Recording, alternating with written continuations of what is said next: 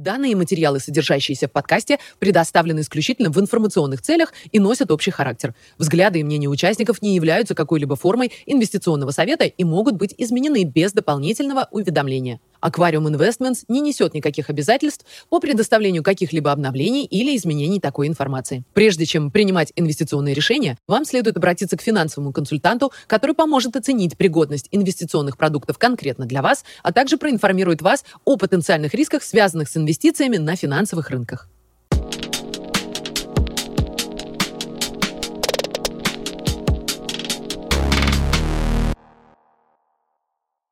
Привет всем! А, сегодня пятница, 9 сентября, и мы вновь записываем свой обзор а, про макроэкономику. Привет, Паш, рад нашей новой встрече. Давай по традиции начнем с обзора рынков. Основные графики. Начинаем с доллара. Долларовый индекс. Сегодня мы видим некое давление. Сейчас э, долларовый индекс где-то 108.50. На графике мы видим 109.70. Но Э, главное в том, что продолжается этот рост э, доллара против основных валют. Ну, пока не видно, где это может остановиться. Я думаю, что может быть достаточно резкая коррекция, но пока ей даже и не пахнет. Нефть будем обсуждать отдельно. Много чего происходило важного, интересного. Все очень быстро меняется. Мы делали эти графики вчера вечером. И цена была 82,80, сейчас уже мы ближе к 85, то есть э, очень, очень резко возрастает волатильность, и вот эти движения в обе стороны усиливаются. Тем не менее, нефть пониже, но, как я и говорил, еще раз мы этого коснемся позже. NASDAQ и S&P. Э, в прошлый раз, когда мы общались, мы были в фазе роста, и был этот вопрос, как бы нашли это, эту базу уже, и можем расти дальше или нет. Были сомнения по этому поводу, ну и, в принципе, мы оказались правы, э, ралли иссякло, ставки продолжают подрастать, много неопределенности. Ну и, грубо говоря, если смотреть на текущие уровни, то это уровни ну, конца апреля, начала мая где-то, если смотреть по S&P. А, ну и похоже тоже по NASDAQ, то есть э, считай за 4 месяца мы не изменили показатели вообще, да, то есть на, на месте стоим. Как обычно, NASDAQ против Facebook, Google, Apple и Amazon. Похожая картина, э, и общий индекс э, пониже с прошлой, с прошлой нашей записи, и отдельные акции. Да. Даже Apple, который перформировал э, сильно лучше, чем остальные вот эти генералы – Сейчас под давлением тоже за последние, не знаю, три недели мы потеряли там больше 10%. Золото-доллар. Не получилось ралли. Опять мы э, около 1700. Сегодня повыше, где-то 1720. Наверняка это связано и с самим долларом прежде всего, и ожиданий по инфляции и дефляции. Ну, в общем, нечему радоваться нам особо. Серебро тоже. Сегодня мы ближе к 19. В прошлой нашей записи мы ниже, достаточно сильно. Но, похоже, около вот этих уровней 18-20 мы стабилизируемся. Еще раз все упирается в доллар. Ничего с этим, к сожалению, не сделать. Кривые ставок, как обычно, мы смотрим день перед поднятием вот, этим, вот этих агрессивных по 75 базисов поднятия. Это э, дата 14 июня, за день до первого заседания Федерального резерва, после которого сильно резко начали поднимать ставку. И это пунктирная линия, самая высокая, в принципе. Болотная линия – это месяц назад, и цельная зеленая – это текущая. Ну, и видно, что по сравнению с кривой месячной давности мы сильно выше. Этому есть причина, но главная причина – это выступление Джерома Паула в Джексон-Холл, но мы все еще ниже практически по всей кривой относительно вот этой даты 14 июня. То есть выросли доходности только до двух лет. В принципе, все, что с трех лет и дальше, за исключением, может быть, самых дальних облигаций, все ниже, несмотря на то, что агрессивно поднимают ставку, и несмотря на то, что в сентябре тоже уже ждут, э, в принципе, ну, я бы сказал, с 90-95% вероятности 75 базисов поднятия. Тем не менее, вся кривая ниже, и в этом тоже много правды, на мой взгляд. Индекс э, облигаций развивающихся стран похоже, на самом деле, на металлы, я бы сказал, на золото-серебро, тоже мы выше вот этого абсолютного низа в 2022 году. Но сказать, что это какой-то разворот или рост, ну, нет, этого, этого не может быть. И опять же, мы упираемся в доллар. Пока доллар крепкий и сильный, это будет как ветер в лицо да, для этого рынка. Но, по крайней мере, мы не падаем хотя бы. Основные позиции э, с начала года мы смотрим похоже на какую-то стабилизацию, на мой взгляд, да. Все ниже, но вот эти проценты изменений, они как будто стабилизировались, да, то есть мы сильно ниже не уходим по нашим главным позициям. Это радует, ну и нужно дождаться этого разворота, чтобы ждать каких-то приростов. Спасибо, Паша. Давай перейдем к событиям в США. Из того, что происходило в США, ну, мы уже говорили про выступление Джерома Пауэлла. На самом деле он выступал несколько раз. Самое последнее вчера он опять что-то бубнил. Основная переоценка произошла после выступления в Джексон Холл. Это было очень короткое выступление, нетипичное. Буквально 10 минут он разговаривал, и потом не было возможности задать ему вопрос. То есть, ну, на моей памяти это одно из самых коротких э, выступлений Паула. Почему так сделано, ну, не знаю. Видно, он хотел донести четко свою мысль, чтобы ну, э, рынок никак не интерпретировал вот эти ответы на вопросы, может быть, неожиданные. Но в любом случае он просто повторил свои мысли о том, что с инфляцией нужно бороться, что все здорово, что мы победим, при этом сохраним ну, адекватный рост, что все, короче говоря, правильно. И рынок это интерпретировал довольно негативно, ну, в том плане, что ставки выросли, акции упали, ну и вероятности того, что поднятие ставок будут э, не 50, а 75 базисов, они увеличились. Но, опять же, как мы и говорили, сравниваем текущую кривую с днем, когда он выступал, да, ну и видно, все ставки, в принципе, выросли по всей кривой вот после его выступления, да, вот к текущему моменту, если смотреть. При этом еще раз посмотрим на 14 июня, еще один график, да, и здесь обратная картина, ставки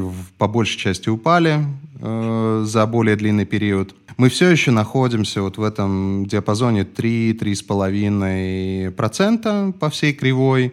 И мне кажется, что это так и останется плюс-минус. Люди умнее меня, скажем, да, которые лучше разбираются в ставках и в том, как оперирует Федеральный резерв, ну, называется цифра примерно в 4%, до которой Федеральный резерв может дойти на Fed Funds Rate – и после этого в любом случае даже самые большие оптимисты прогнозируют паузу. Ну или, по крайней мере, надеются на паузу. Я не знаю, дойдем мы до 4% по Fed Rate или нет. Я думаю, что эти мнения, они базируются на словах Федерального резерва и представителей Федерального резерва. Они часто говорят про 4% как терминальную ставку, ну и выше сильно не прогнозируют это дело. А, в любом случае, возвращаясь к вот этому соотношению Fed Funds, Rate и двухлетки, текущая Fed Funds 2.25, как я и говорил, 75 базисов э, уже в цене на сентябрь. На следующей неделе будет инфляция, цифры по инфляции, и, может быть, это как-то повлияет на вероятности. Но если представить себе, что это будет 75 базисов, то мы говорим о трех до 3,25 процентах э, ставку диапазон, да, при том, что текущая ставка двухлетки 3,50. То есть у нас очень близко вот это пересечение двухлетки и Fed Funds Rate. Как я уже много раз говорил, это, ну и то, что этот график подтверждает, в принципе, исторически. Этот момент пересечения — это типично конец цикла поднятия ставок. Я думаю, что в этот раз не будет исключением это. Соответственно, ну, мне кажется, что э, в сентябре мы точно увидим поднятие. Вопрос там еще остается, это 50 или 75, скорее всего, с, с очень высокой вероятностью это 75. И дальше все будет упираться в данные, и, возможно, до конца года еще одно будет поднятие. Мы можем посмотреть на эти ожидания рынка во времени, да, но и видно, что 3.04, вот текущий рынок, с учетом этого решения, которое будет 21 сентября, И дальше, ну, в принципе, прогнозируется еще 50 базисов как минимум, да, от 50 до 75 еще один раз, после чего пауза, да. По крайней мере, так сейчас э, все прайсируется.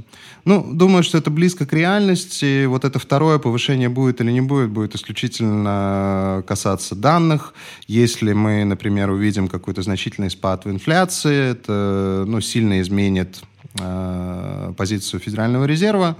Ну и, естественно, данные по экономике тоже они будут влиять. Что еще важного происходило в американской экономике? Ну, было решение по прощению студенческих долгов. А, не вдаваясь в детали, грубо говоря, это добавляет э, где-то 400 миллиардов фискальной стимуляции, в принципе.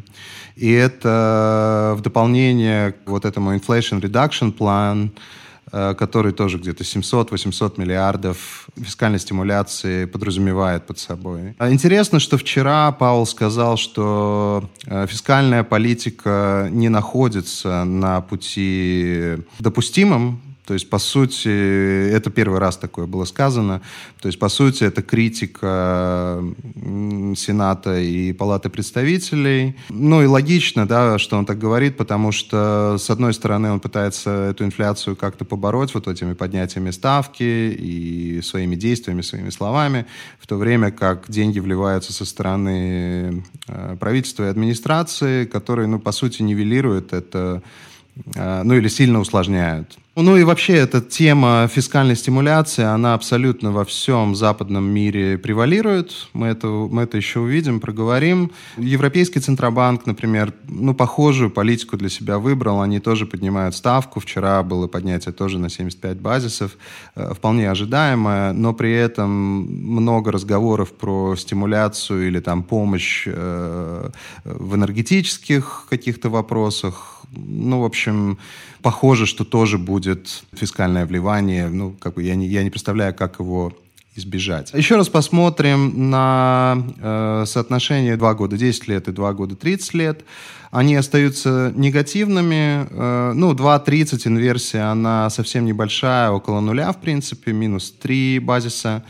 2.10, э, несмотря на рост э, ставок общий, остается инверсивной, где-то минус 20. Мы отошли с самых низов, там было, по-моему, минус 40 э, базисов, но это все равно инверсия, это все равно признак высокой вероятности рецессии, скажем. Занятость э, вновь э, показали прирост, в Америке показали прирост занятости, 315 тысяч показал non-farm payrolls прирост, очень похожая картина с предыдущим. В основном это были приросты держателей нескольких работ и э, у тех, кто работает part-time – ну, то есть качество этих рабочих мест оставляет желать лучшего. Еще такой вот, мне кажется, очень показательный график от ЭКРИ. Это изменение процента роста занятости. Так можно на это смотреть.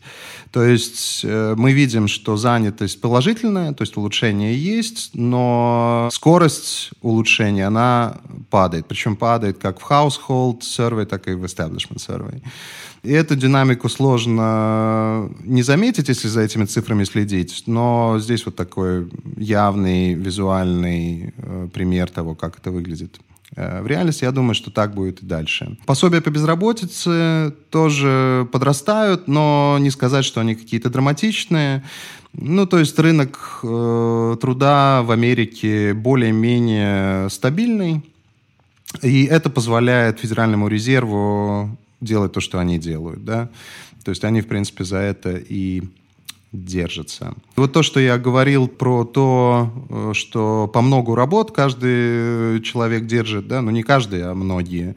Э, ну вот график от Daily Shot и Фред, который показывает, э, что мы, в принципе, на пике вот такого рода держателей этих рабочих мест. И этот график конкретно показывает на занятость, когда обе работы классифицируются как full-time jobs. Да, как это возможно физически, сложно себе представить, но можно и так на это посмотреть. Инфляция будет, как я и говорил, на следующей неделе, но мне кажется, что вот этот интересный достаточно график, потому что он показывает owner equivalent trend, то, что, в принципе, эту инфляцию американскую подстегивает. И, ну, схожий показатель, есть такой сайт Zillow в Америке, который тоже позволяет там арендовать недвижимость и показывает динамику изменения цен на аренду, да. И, ну, первое, видно, что э, официальная статистика аренды учитывает в три раза меньше, чем она по факту, да, то есть мы говорим про текущие показатели в 5,8 в официальной вот этой статистике, которая учитывается в CPI-индексе, в инфляционном индексе широком. И Zillow — это, ну, как бы вести с полей, реальность, э, текущий показатель 13,2%, и они оба год на год, соответственно, это вот изменение за год, э, за последние 12 месяцев. Но интересно другое, интересно то, что вот этот индекс Zillow э, упал достаточно сильно, то есть, э, ну, считая с 20% до 13% он упал, то есть достаточно большое замедление. Я бы сказал, что похожего можно ожидать и Owners Equivalent Rent. Да, если это произойдет, скорее всего, это на инфляцию будет давить очень сильно вниз. А я не знаю, это произойдет на следующей неделе или там в октябре или в ноябре, но логично было бы предположить, что они с каким-то лагом друг за другом идут. Еще одну вещь, которую я хотел показать, это уверенность э, CEO американских компаний. Здесь не так хорошо видно, что это прямо ужас-ужас, но если посмотреть более, более широкий график, вот здесь от Чарльз Шваб 1976 года, Э, показывают, как вопросы по уверенности CEO коррелируют, скажем, с рецессиями, серым выделены периоды рецессий.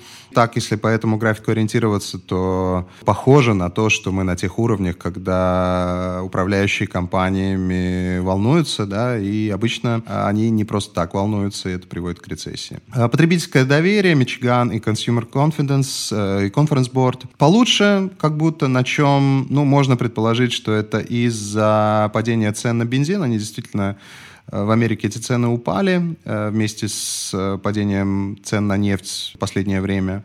Может быть, в этом идея, но я бы сказал, что тренд все равно вниз, и эти показатели, они все равно условно хорошие. Да? То есть, ну, да, немножко лучше. Оптимизм малого бизнеса при этом хромает. То есть мы ниже уровней пика переживаний по поводу пандемии. Ну и в других цифрах тоже видно, что мелкий и средний бизнес а, не очень хорошо себя чувствует. Кредиты и сбережения в этом смысле картинка не поменялась, э, кредиты все растут, а сбережения ну, на своем самом низком уровне ну, ну, ну, за последние лет 10 точно. Тоже вряд ли, вряд ли это хорошая история. Пару графиков по рынку недвижимости, тоже улучшений я не вижу здесь. Это индекс э, homebuilder ов, застройщиков, по сути. Ну и тоже он как будто в сокращении находится. Неудивительно, потому что э, буквально вчера опять ипотечные ставки начали расти достаточно сильно, по-моему, уже выше 6%, ну, такая среднестатистическая ставка. Тоже не радуют housing starts и building permits.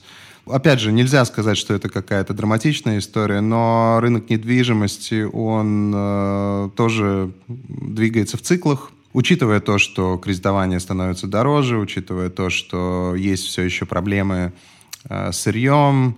Ну, я бы сказал, что мало шансов, что он как-то магическим образом восстановится без каких-то изменений, там, например, монетарной политики или субсидий. Ну, в общем, тренд не, не очень хороший в этом смысле. Еще раз посмотрим на еженедельный индекс ЭКРИ, лидирующих индикаторов. Он показывает какой-то небольшой отскок, то есть немножечко улучшение, но мы все равно говорим про негативные проценты, то есть они просто меньше негативные. Опять же, я думаю, это связано, может быть, с улучшением э, в энергетике, э, может быть, из-за того, что рынок акций там более-менее э, стабилизировался. Но это все равно негативный тренд, я бы так сказал. Сегодня будет опять опять новая вот эта цифра, посмотрим, что там будет. Вот отдельно я хотел посмотреть еще на показатели производственные и сервисные. И интересно то, что есть разница между тем, что публикует S&P Global и институт вот этот ISM, сверху э, S&P Global, снизу э, ISM, они немножечко расходятся. Сильно хуже показывает э, показатели S&P Global. В прошлом это Market. Ну, например, сервисная индустрия с показателем 43,7. Это, в принципе, сокращение. А в то время как ISM сервисный показывает 56,9, что наоборот рост. Почему такая разница? Ну, во-первых, она исторически есть, в этом ничего такого удивительного нет, они не всегда в одну сторону двигаются. Но одно из объяснений таких логичных это то, что ISM индекс, он больше концентрируется на крупном бизнесе, в то время как S&P Global, он в том числе учитывает и средний и мелкий бизнес. И как мы видели, средний и мелкий бизнес под давлением, это видно по всем опросам. Ну, похоже, что у большого бизнеса не так все плохо пока что. И здесь э, тоже это от S&P Global, здесь мы показываем общий композитный индекс аутпута, это и сервисные индустрии, и производственные, ну и видно, что тоже это ближе к сокращению, чем к росту. Я думаю, что вот эти показатели разных провайдеров, скажем так, они будут конвергироваться, они будут приходить к одному и тому же.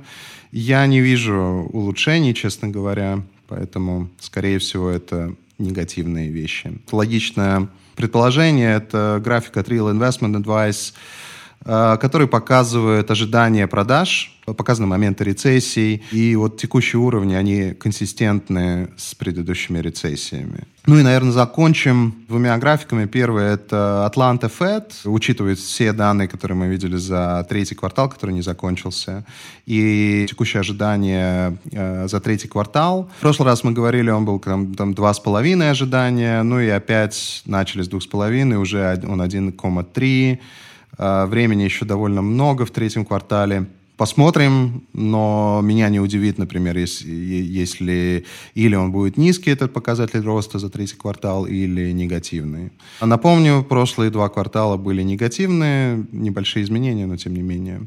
А, то есть мы в одном проценте, грубо говоря, в, пол, в полутора процентах от а, третьего подряд негативного квартала роста. Если закончить, я хотел вот таким графиком от, от Investec Research. Очень мне нравится форма, в которой показаны вот эти разные а, показатели экономические, и, и они как бы разбиты на группы, сентимент, недвижимость, лидирующие, монетарные и Э, занятость, и сравниваются эти показатели текущие, ну, текущие это конец августа, а не начало сентября, за май 22 года и за январь 22 года. Ну и видно, как они по большей части своей ухудшились, не все, но ухудшились. Ну, некоторые нейтральные, но мне кажется, что это хорошая форма увидеть, как ухудшаются цифры во времени. Ну, если все будет красненькое в последнем столбике, ну, наверное, это рецессия. Как бы там ни определяли, я думаю, что это рецессия, скорее всего. Сказать, что там как-то сильно что-то улучшается, нельзя. Спасибо, Паш. Позвольте, я спрошу. Я часто вижу мнение в последнее время о том, что прогнозируют рецессию официально в следующем году, середина следующего года. Мне интересно было бы узнать, мы не часто спекулируем, но интересно было бы узнать, какие у тебя ощущения по динамике э, изменения всех этих экономических данных. По времени ты имеешь в виду? Это... Да. Слушай, ну обычно э, рецессию, про рецессию тебе рассказывают постфактум. Например, э, рецессия восьмого года, ее признали в начале девятого года, по-моему, или там в середине девятого года, и обратным числом как бы сказали, ну вот все-таки была рецессия. Я думаю, что в этот mm-hmm. раз будет что-то похожее. Ну и в этом есть определенная логика, потому что не все цифры актуальны, многие из них потом как-то видоизменяются, когда появляется больше данных, поэтому какая-то логика в этом есть. Ну и еще раз, рецессия это такая абстрактная, это абстрактное понятие, да, это в принципе замедление много где, ну так вот грубо. Mm-hmm. Можно предположить, что мы уже в рецессии. Потому что настолько абстрактное это определение, что ну, ну, если в январе нам скажешь, что мы в рецессии, ну, это не удивит вообще. По изменению mm-hmm. цифр, ну, рынок труда, он, в принципе, позволяет Федеральному резерву говорить, что все не так, чтобы и плохо. Налоги падают, как бы проблемы, да. Метрики сентимента и бизнеса, и потребителя, они так себе.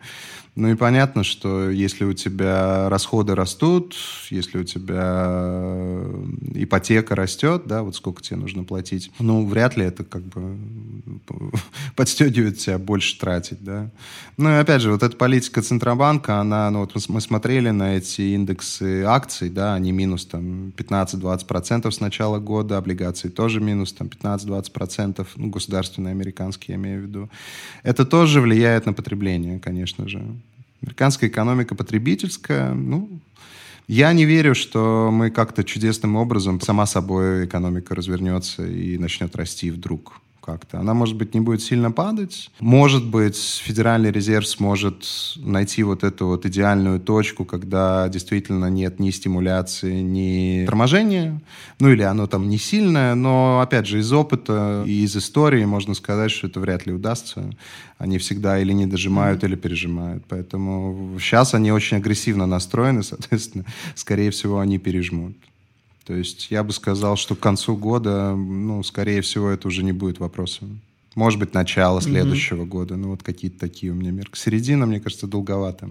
Недавно я смотрел интервью Стэнли Друкенмиллера, который, с которым ты меня познакомил, и он говорит, что при такой инфляции речь ни о каком э, мягком приземлении быть не может, что мы просто направлены на рецессию, и что будет довольно тяжело. Слушай, и вот эта история про мягкое приземление, soft landing, или там еще как-то по-разному это называют, это довольно типичная тема. Всегда это вспоминают в фазе поднятия ставок, и это как такое mm-hmm. оправдание вот этим поднятием, потому что понятно, что поднимая ставки, ты тормозишь, ты хуже да. делаешь, ты дел, делаешь жизнь не, не легче, а сложнее. И поэтому рассказывается вот эта история. Ну, само определение, ну что такое soft landing? Как это? Паул тоже сначала говорил soft landing, потом сказал softish landing. Ну, типа, чуть-чуть лендинг будет мягковатый. Ну, то есть это просто некие слова, да. Ну и опять же, да, там, где вот разница между рецессией и депрессией? Оба термина, они очень абстрактные. Как в, mm-hmm. как в анекдоте, знаешь, э, э, рецессия это когда твой сосед теряет работу, а депрессия, когда сам теряешь работу. Ну, mm. Как это определить, да, в цифрах, и вот где этот переломный момент, когда это депрессия? Это, ну, такой сентимент, да. А, скажи, пожалуйста, есть ли у тебя какие-то ожидания э, от, ну, скажем, на реакцию рынка, если, когда официально признают, что рецессия? Думаю, нет. Рынок будет реагировать mm-hmm. на политику Центробанка, на политику стимуляции, на фискальную политику и на доходность э, вот этих компаний. Главное в этом, ну, для рынка акций, если про рынок акций мы говорим, прежде всего, это доходы компании. То есть у тебя может быть, например, э, глобальная рецессия, но в каком-то сегменте компания увеличила, там, не знаю, в пять раз свою прибыль. Но очевидно, что ее акция вырастет, да. В целом для индексов mm-hmm. это плохо, потому что это спад, потому, потому, ну, как бы спад, он априори подразумевает и спад доходов. И, соответственно, mm-hmm. для рынка акций это не очень хорошо. Извини, еще вопрос. А когда мы говорим о 4% терминальной ставке, что подразумевается под терминальной ставкой? Это терминальная... подрыв рынка акций? Э, нет, терминальная ставка – это тоже еще один так называемый Fed speak.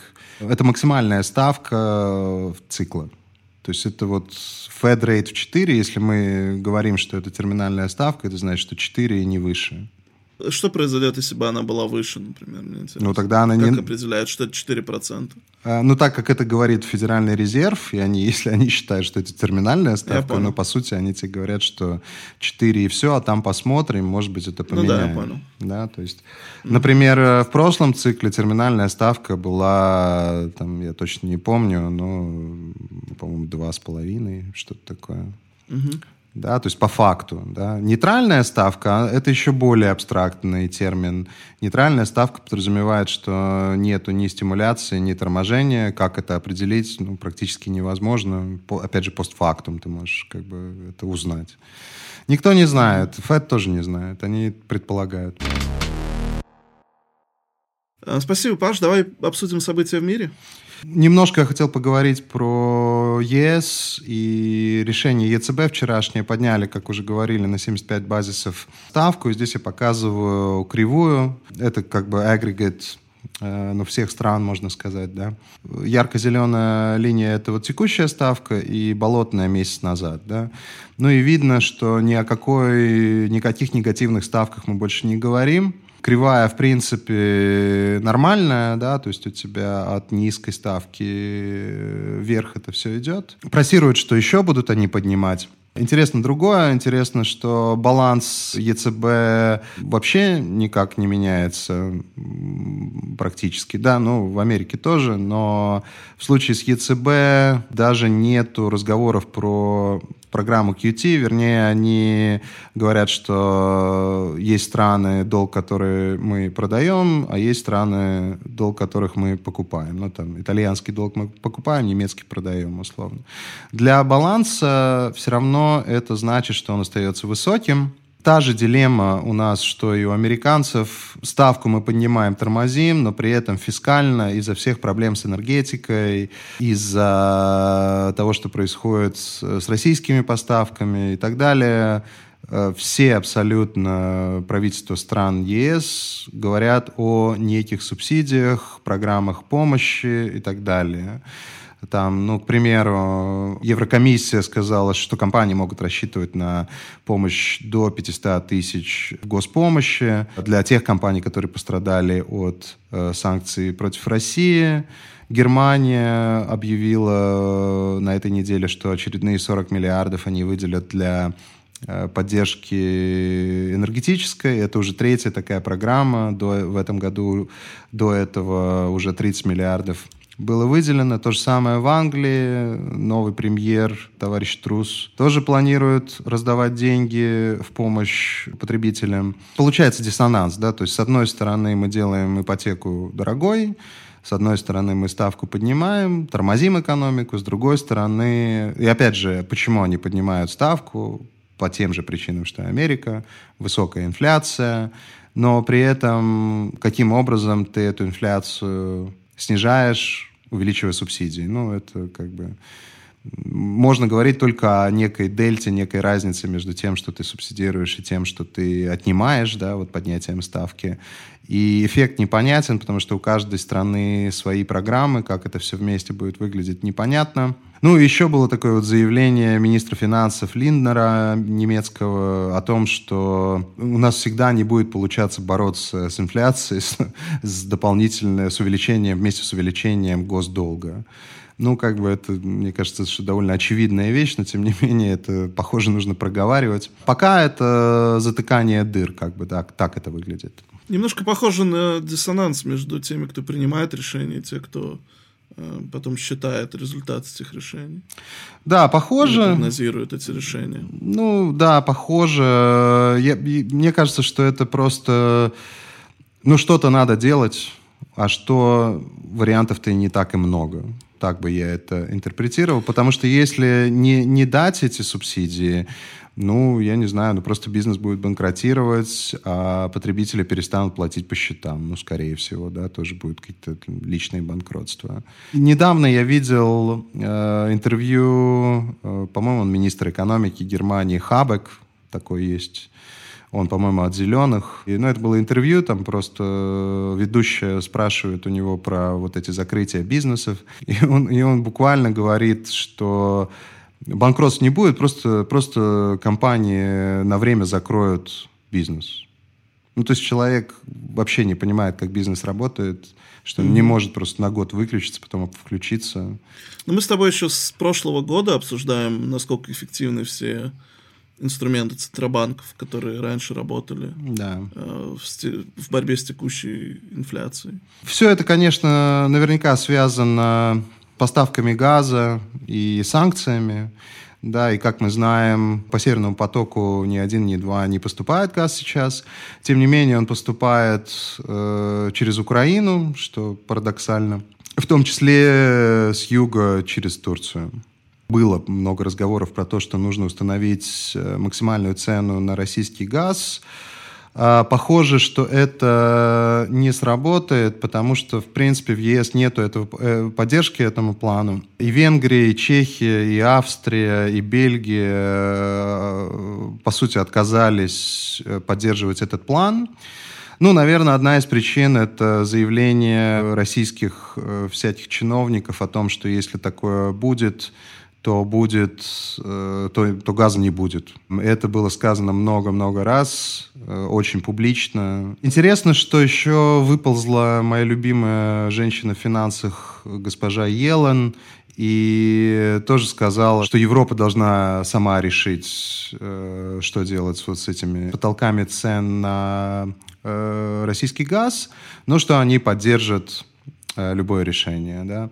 Ну, то есть, опять же, какой-то, причем тут Елен, ну, почему она это комментирует, ну, как бы странно, на мой взгляд. Как будто подталкивают к тому, чтобы это сделано было. Я, я думаю, что если это произойдет, они, ну, это не сработает просто, да. Что это значит для поставок газа, каким трубам и каким образом, это тоже все остается такое, в таком подвешенном состоянии, мне кажется. Еще хотел показать торговый баланс ЕС, который драматично плохой. Вот я помню, мы там полгода назад или год назад смотрели на этот баланс, и он был позитивный, он давно был позитивный.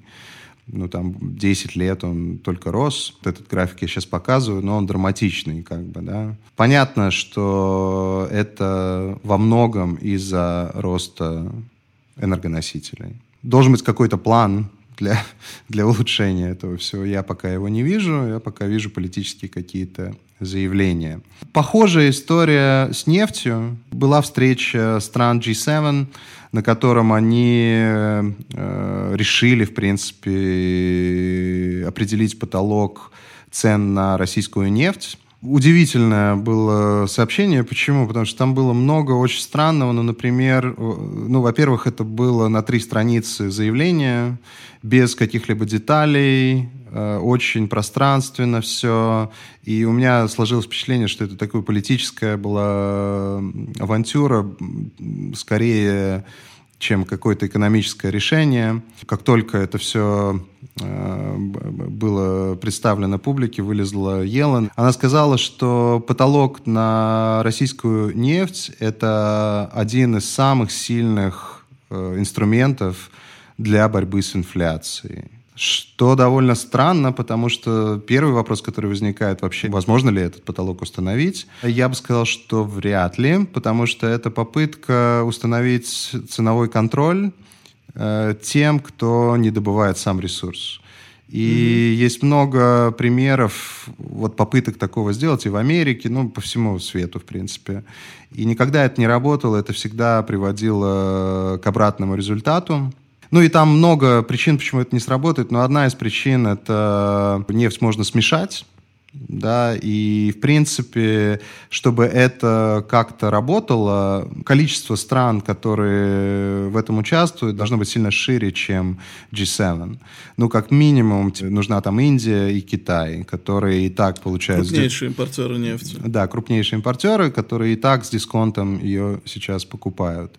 Зачем им этот потолок, если они с дисконтом покупают, зачем им, ну, как бы, ссориться с Россией, участвовать в этом кипише, ну, непонятно. Скорее всего, они это не поддержат.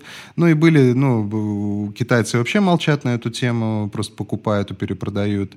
А Моди, премьер Индии, вышел и сказал, что, в принципе, они за сотрудничество с Россией будут покупать нефть, исходя из интересов потребителей индийских. А, ну и опять же, да, как и с газом, э, российские чиновники откровенно сказали, что те страны, которые будут э, устанавливать вот эти потолки, просто не будут получать эту нефть. Если российский экспорт с рынка уйдет, э, ну, я думаю, что это драматично скажется на росте цен просто. Еще было интересно, что в этом коммюнике ну, как бы отдельно выделили Японию, что на Японию это и на Сахалин-2 это не распространяется. Ну, то есть, что можно якобы Японии покупать. Япония — это нет-импортер энергетики, для них это критическая как бы история. Но если они будут в этом участвовать, наверное, Россия не будет продавать вряд ли это все получится. И самое интересное в этом всем, что в конце, в самый последний пункт вот этого трехстраничного обращения, это просьба Копику э, увеличить добычу. После чего было, ну, буквально через два дня было заседание ОПЕК, на котором они уменьшили таргеты добычи. Ну, как бы то есть как будто просят всех поучаствовать, но никак не мотивируют. В общем, не сработает эта история, скорее всего. Сопик тоже было интересно. В прошлый раз мы обсуждали, они таргет подняли на 100 тысяч. Э, в начале этого месяца они опустили на 100 тысяч. В прошлый раз Саудовская Аравия таргет подняла, ну, ОПЕК плюс таргет поднял, Саудовская Аравия цены опустила. В этот раз таргет опустили, цены для американцев подняли, для Европы опустили. Ну, многие говорят, что после вот этой коррекции нефти куда-то 80-85, ну, многие ждут от ОПЕК плюс более агрессивных э, заявлений по снижению вот этих таргетов и добычи. Ну, и добыча одно, а предложение другое, да, то есть теоретически Саудовская Аравия может добывать нефть, ее складировать и не пускать на рынок. Ну, в общем, я бы ожидал каких-то ответных мер, а, потому что, еще раз, я абсолютно уверен, что ОПЕК плюс может удерживать какие-то коридоры. Но и важно тоже понимать, что одно дело рыночная цена, да, вот биржевая цена, и другое дело фактическая цена, по которой, например, а, Арамка, саудовская компания, эту нефть продает.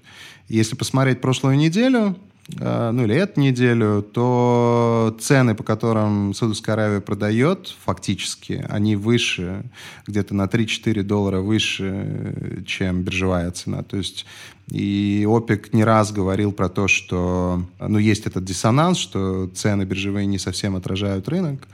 Я думаю, что мы вот этих заявлений будем слышать все больше и больше.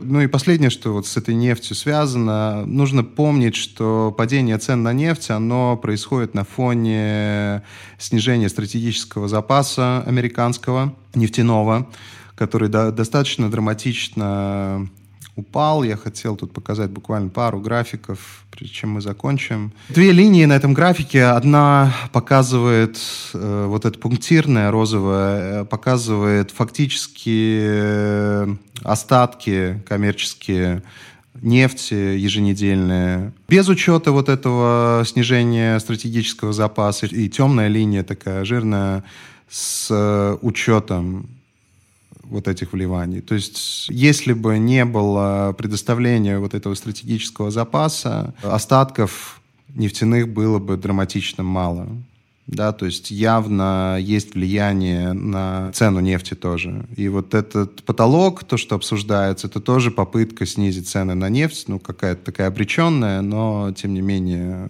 попытка есть. Это один момент. И второй момент, я хотел показать такой график, это ежеквартальная прибыль э, Арамка, вот той самой компании, которая во многом является ну, одним из таких олигополистов, скажем, на рынке нефти. И ее доход за второй квартал 2022 года 48 миллиардов долларов за квартал. И это больше, чем Tesla, Facebook, Apple и Microsoft вместе взятые за, этим, за этот квартал. Я просто к тому, что Саудовскую Аравию все устраивает в том, что, в том, что происходит. Трудно представить себе, что они как-то присоединятся вот к этой идее про потолок или там как-то будут но против России действовать, я думаю, что это ну, очень вряд ли. А еще раз посмотрим на наш портфель portfolio.qrm.com, QRM логин, QRM пароль. Можно заходить смотреть. И исходя из того, что мы обсуждали, логично, что ожидать какого-то роста в этом месяце было бы наивно. Мы все еще выше вот самого этого низа. Я надеюсь, что как бы разворот вот этот долларовый и в монетарной политике мы увидим до конца года. Э, мне кажется, что есть все предпосылки для этого. И в, в этом смысле основная политика — это ожидать вот этого момента, когда можно будет э, с большей уверенностью увеличивать какие-то позиции, в которые мы продолжаем верить. И я думаю, что это вот с конца сентября до конца года мы увидим. Я думаю, что я не жду больше более двух Э, повышение ставки скорее, скорее ближе к одному, к полутора, да, если так можно вообще на это смотреть. Ну и дальше, как только будет эта пауза, ну вот это будет момент, когда нужно принимать Э, какие-то решения по изменениям или, ну, как бы трансформация этого всего. Э, можно отметить продолжающуюся э, вот эту конвертацию российских бумаг из расписок или из, если, если касаться облигаций, то деноминации долларовой на рублевые. Этот процесс идет, мы его видим в разных точках, он идет по-разному, где-то все поменяли, где-то частично, где-то отказываются менять. Все зависит от брокера или банка. А, но уже понятно, что торговать и как-то как эффективно использовать вот эти активы можно будет только в банках а, на территории России, Российской Федерации. И то же самое можно сказать про облигации, да, то есть в последнее время э, довольно много разговоров про то, что «Газпром» будет выпускать облигации рублевые, заменять ими долларовые. И я думаю, что похожая история будет с белорусским долгом, долгом ВТБ, ну, в принципе, всеми долгами, которые, по которым невозможно покупать, получать купоны сегодня и как-то эффективно торговать. Я думаю, что эти обмены будут продолжаться. А есть там всякие детали в этом смысле. Я всех, э, ну, кого это волнует, интересует, призываю со мной связаться. Мы с клиентами, конечно же, это обсуждаем в индивидуальном порядке. Но этот момент такой, надо понимать просто, что к чему мы идем, и ну просто из этого исходить, и все. В остальном, да, ну вот надо, надо дождаться улучшения ситуации и окончания этого шторма. Я думаю, что недолго осталось ждать, честно говоря. Всем спасибо большое за внимание. Я знаю, что у нас появилось много подписчиков новых. Поэтому, если есть какие-то предложения, пожелания или вопросы, можно смело на YouTube-канале их задавать. Я их в следующий раз учту. И надеюсь, что это будет полезно и интересно всем. Всем спасибо.